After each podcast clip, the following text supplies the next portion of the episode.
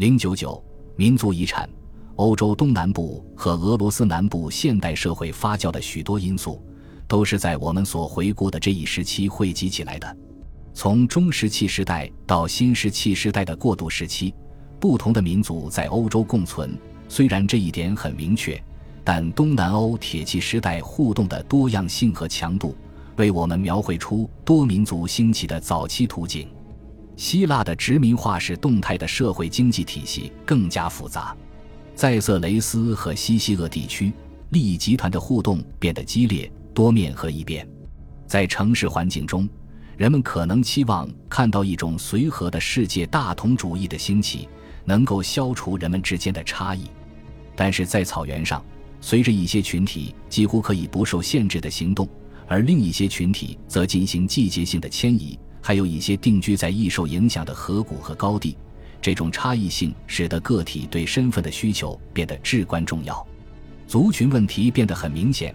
并被密集地编印在佩戴和携带的手工制品中，而不再体现在家用陶器上。某些族群的身份是持久的，如黑海的希腊人；其他族群，譬如好战的草原精英，似乎变化非常之快。以至于以古典作家的民族志为代表的传统文本编纂方法所提供的解析度，并不能用固定的身份标签将它们集中表述。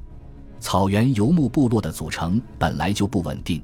其种族名称几乎随着个别领导人来去的速度而变化。然而，如同我们先前指出的蒙古族人的拜安达，他们的习俗在时间上似乎有很大的连续性。对于发生在二十世纪八十年代初的普什图人统治者的葬礼，必须征得城市当局的许可，才能用马车将国王的尸体运到其臣服的属地周围，越过巴基斯坦和阿富汗的边界，以一种我们所忆起的希罗多德所描述的方式来处理。对此，我们可能会认为斯基泰人和普什图人是完全一样的社会类型，与草原皮脸可以追溯到遥远的史前时期。现代地缘政治边界与欧洲各国民族的实际分布不符，他们也无法严格按照国界来分布。是定居的人、城市的人和有文化的人，将明确的边界强加给牧民、游牧者和旅行者。后者发现，他们现在需要得到许可才能露营，才能把兽群从一地赶到 B 地，才能收集柴火以及捕捉野兔。权力的天平已经倾斜。游牧民族精英对喀尔巴阡山脉一波又一波的冲击，在该地区非凡的民族复杂性和迷人的精神生活方面留下了痕迹。因此，当我们谈到族群认同时，我们必须首先要仔细思考现实中存在的多重身份认同。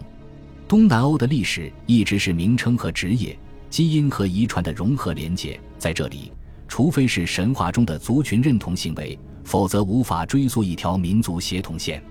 保加利亚的史前史通常是根据单一的同治的民族色雷斯人来书写的，而对于多瑙河以北的罗马尼亚，史前史学家们则是根据民族对比，以及通过独裁者齐奥塞斯库铁腕的长期统治，描述了一个不同的但同样单一的色雷斯人种群。即将现代罗马尼亚人的祖先追溯为达契亚盖塔人的精神历程。然而，无论是今天还是过去，这两个国家都没有同质的族群构成。在特兰西瓦尼亚的人口中有四个不同的民族：南部的撒克逊人，与这些人口混合在一起的瓦拉吉亚人，他们是达契亚人的后裔；西部的马扎尔人，东部和北部的塞克勒人。我要加入后者。他们自称是阿提拉和匈奴的后裔。乔纳森·哈克在他的日记中写道：“